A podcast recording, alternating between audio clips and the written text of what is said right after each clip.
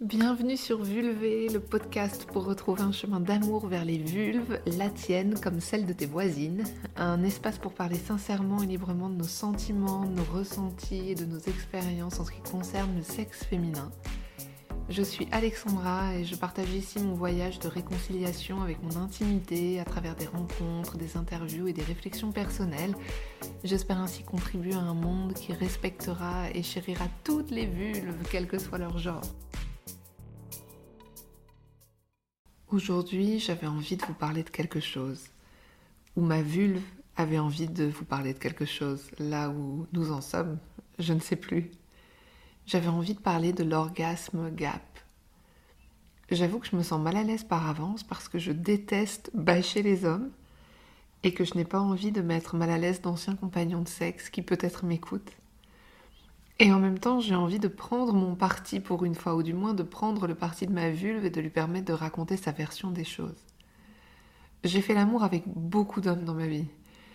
Je ne vais pas vous donner de chiffres car beaucoup pour moi, c'est peut-être pas beaucoup pour vous, ou c'est peut-être énormément.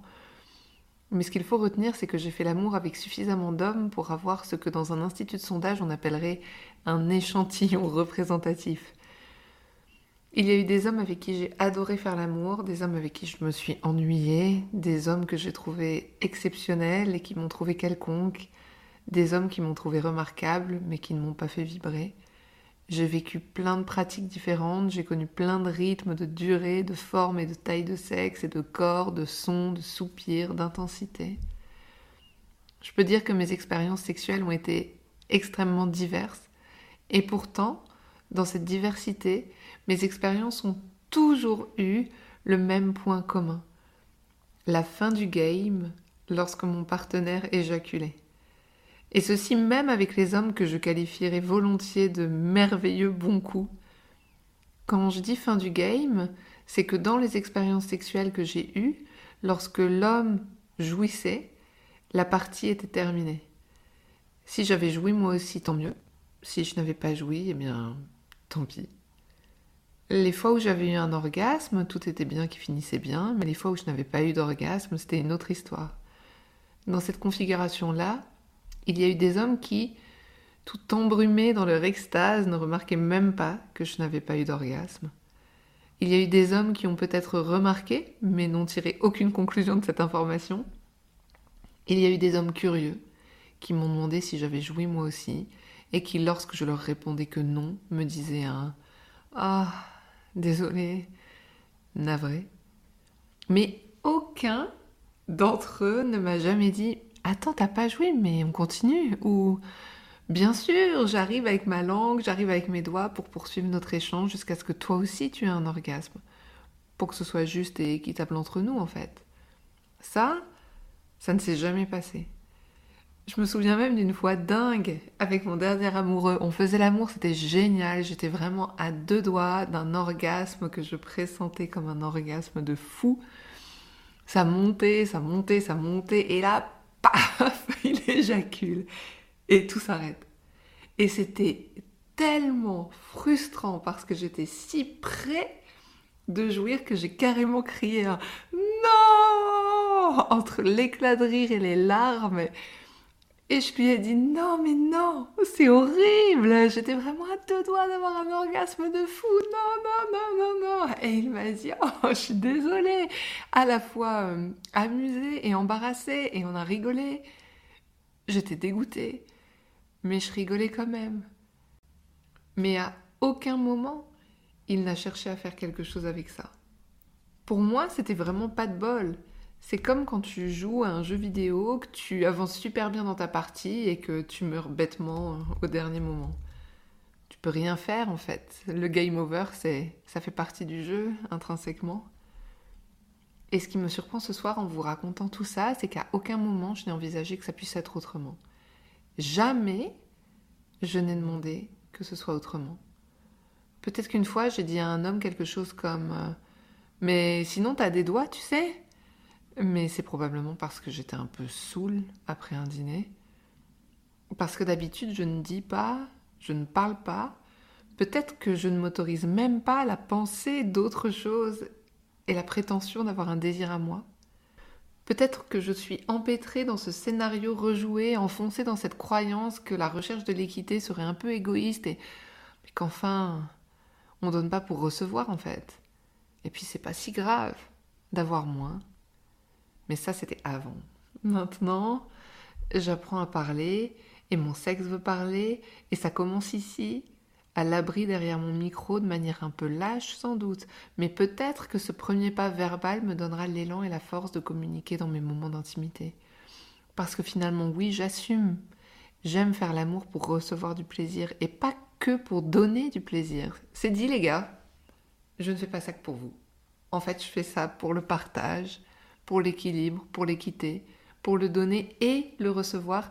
Et j'assume enfin et si je fais cet épisode aujourd'hui, ce n'est pas que pour raconter mes souffrances de jeune Werther et polir mon plumage de Calimero, c'est aussi parce que je sais que mon expérience est une réalité pour plein d'autres femmes.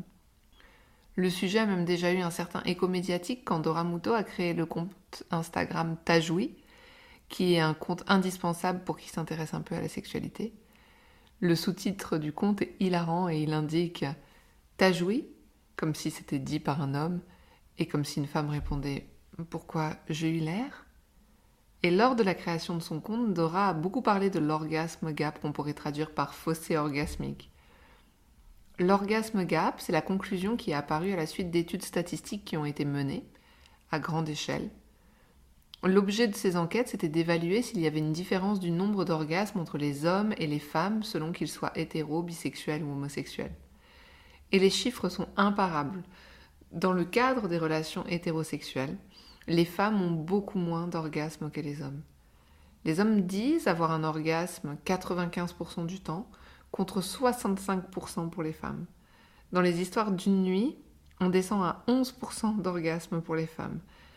Un score presque aussi déprimant que les résultats de Jean Lassalle au premier tour des présidentielles. Et non, je crois pas que c'est parce que les femmes auraient plus de mal à jouir, parce que les femmes disent atteindre l'orgasme entre 92 et 95% du temps lorsqu'elles se masturbent. Qu'en conclure qu'en partie, les hommes n'ont souvent pas les techniques pour faire jouer les femmes, parce qu'ils pensent donner du plaisir majoritairement avec la pénétration, ou tout simplement parce qu'ils s'arrêtent avant de les avoir fait jouir. Alors qu'est-ce qu'on peut faire pour jouir plus en tant que femme et combler cet orgasme gap? J'ai l'impression qu'on peut informer les hommes, par exemple en glissant dans leur poche des livres comme She Comes First, qui est un livre de Ian Kerner, qui est malheureusement pas traduit en français, mais qui, ce qui pourrait être traduit par Elle jouit d'abord. C'est un livre qui est euh, une ode au fait de tout ce que peuvent faire les hommes dans le cadre d'une relation hétérosexuelle pour pouvoir faire jouir les femmes. Et puis aussi, on peut prendre notre responsabilité en tant que femme. Vous savez que ça, c'est ma petite idée fixe, si vous avez déjà euh, écouté d'autres épisodes de ce podcast. Et apprendre à dire, et se sentir légitime à dire, se sentir légitime de demander, de cesser d'attendre que les hommes soient déjà instruits et devinent et anticipent nos désirs et nos envies, parce que ça, selon moi, c'est nourrir la croyance du prince charmant, qui est une croyance qui nous infantilise. Après, si le mec avec nous ne veut pas, s'il privilégie son désir et que pour lui la messe est dite une fois qu'il a éjaculé, eh bien on est libre de dire next et d'aller vers une autre relation où il sera possible de mettre notre, notre plaisir au centre de nos besoins. On peut fonder nos relations intimes sur le principe de réciprocité des plaisirs entre partenaires. Est-ce que cet épisode de podcast est une déclaration de guerre? Je crois pas. Je crois que c'est plutôt une déclaration faite pour moi-même, une sorte de code d'honneur à me rappeler face à quiconque s'apprêterait à partager mon intimité.